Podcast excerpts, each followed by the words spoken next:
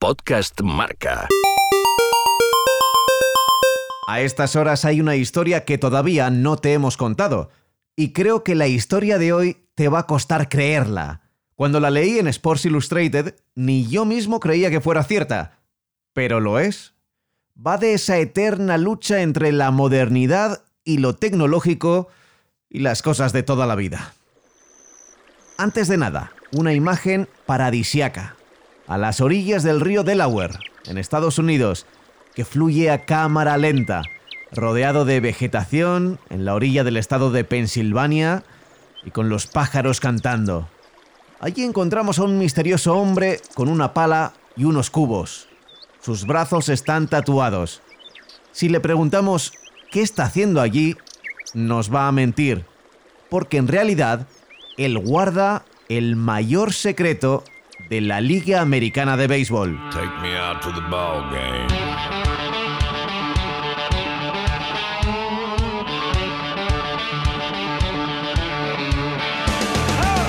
Yo no lo sabía, pero resulta que el reglamento de este deporte obliga a que las bolas que se usan en cada partido tengan que estar recubiertas de una sustancia para mejorar el agarre de los lanzadores. Esa sustancia es barro, pero no un barro cualquiera.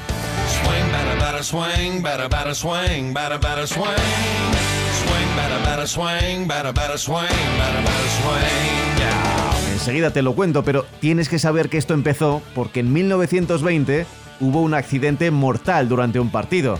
A los lanzadores a veces se les resbalaba la bola y esa parece ser la causa del golpe letal que recibió Ray Chapman en la cabeza, una de las estrellas del béisbol en aquel momento. Enseguida intentaron buscar soluciones y una de ellas era embadurnar la pelota con grasa, con tierra o con barro, mancharla en realidad, pero dando más agarre al cuero de vaca. Y no daban con la solución correcta. La sustancia usada a veces era demasiado fina y no hacía nada, o convertía la bola en demasiado pegajosa. Pero en los años 30, un jugador llamado Lynn Blackburn encontró cerca de su casa en Nueva Jersey un lodo distinto al resto. Suave, casi cremoso, pero sin ser pegajoso. Acababa de encontrar el barro mágico. Llevó su tesoro al deporte profesional y de pronto todos los equipos de la liga querían algo de la magia de aquel barro.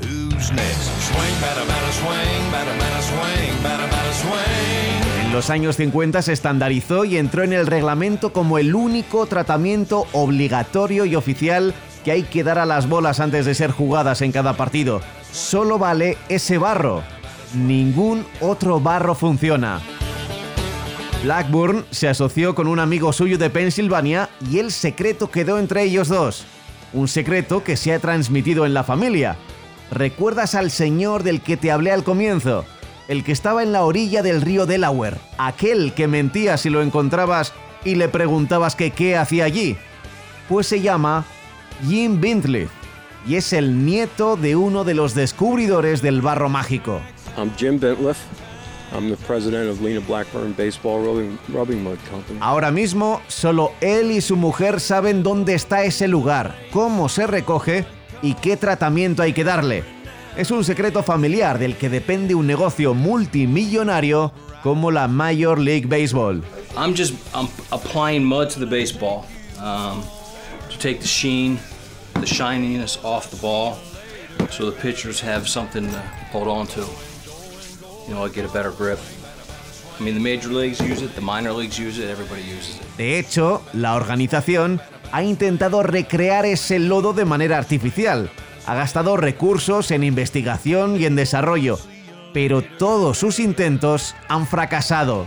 No han conseguido acercarse a las propiedades del barro mágico. The mud that you find in the tidal freshwater area, like the Delaware, it's about, you know, I'll just use a 20 to 80% mix of organic matter versus inorganic matter. En realidad, a pesar de la exclusiva, todo esto no supone mucho dinero para Jim, cada lata de lodo la vende a 100 dólares, pero como se necesita muy poco para cada bola, cada uno de los 30 equipos de la liga adquiere solo 4 por temporada, es decir, unos 12.000 dólares al año.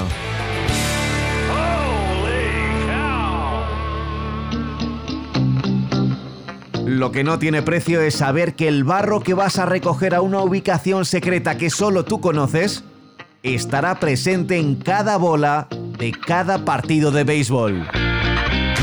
Jim Bintliff cierra los ojos en la orilla del río Delaware en Pensilvania.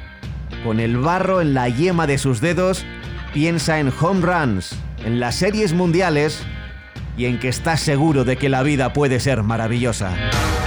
Pablo Juan Arena.